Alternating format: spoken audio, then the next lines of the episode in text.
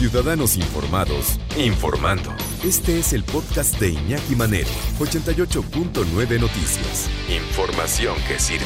Tráfico y clima cada 15 minutos.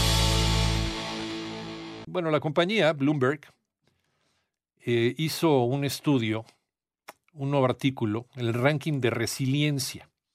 Se realizó con base en varios indicadores y analizó las 53 economías más grandes del mundo y las medidas que cada una de estas economías, México está dentro de estas economías, ha tomado para enfrentar la pandemia de una manera pues efectiva. Se llama ranking de resiliencia COVID. El incremento de los contagios, la tasa de letalidad, la capacidad de distribución de pruebas, el sistema local de atención de salud y el impacto de las restricciones relacionadas con el virus. En todo eso estamos, estamos reprobados en México. Por ejemplo, bloqueos económicos, movilidad de los ciudadanos. El lugar 53, la peor posición, la tiene México. De 12 rubros, 9 se encuentran en color naranja. Eh, pues sí, posicionó al país como el peor lugar para vivir en la era del coronavirus. ¿Qué dice este estudio de Bloomberg? Interesante, ¿quiénes son los primeros y los, y los últimos lugares? Sobre resiliencia, en donde también se incluye letalidad, se incluye acciones en contra de, ¿no? Y la información que se le da a la gente, información real que se le da a la gente sobre la pandemia, pruebas, pruebas diagnósticas. En primer lugar está Nueva Zelanda. Tiene una calificación de 85.4. Nueva Zelanda que fue el primer país en salir de la bronca. Que de repente se registra una infección, van y la dominan. ¿no? Hacen lo que tienen que hacer y a la gente le informan con la verdad. No andan dando marometas todos los días a las 7 de la noche. Bueno, Japón, sí, para los que digan, ay, manero, pues tiene, tiene 3 millones en Nueva Zelanda, no compares con México. Bueno, Japón, ¿qué te parece Japón?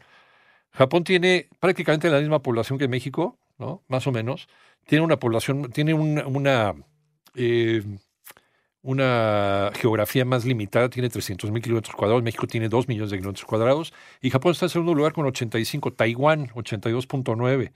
Algunos de ellos tienen tasa de letalidad cero en un mes. O sea, en un mes no se han presentado muertos. Entonces díganmelo usted. La misma Secretaría de Salud pues le da la razón a este estudio. ¿no? Y todavía no quiere Gatel que demos la información al aire. Entonces, ¿para qué le dan ellos? Pues es nuestra chamba, finalmente, que la gente esté informada.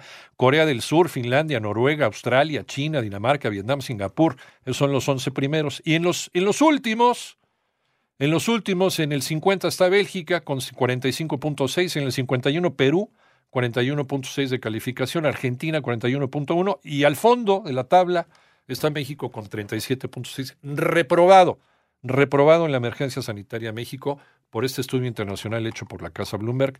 A ver con qué maroma nos salen hoy. Mientras tú escuchas este podcast, Lysol está ayudando a miles de niños con el programa Contigo, creado para ayudar a prevenir enfermedades respiratorias y romper la cadena de infección con buenos hábitos de higiene y desinfección. Conoce más en lysol.com.mx.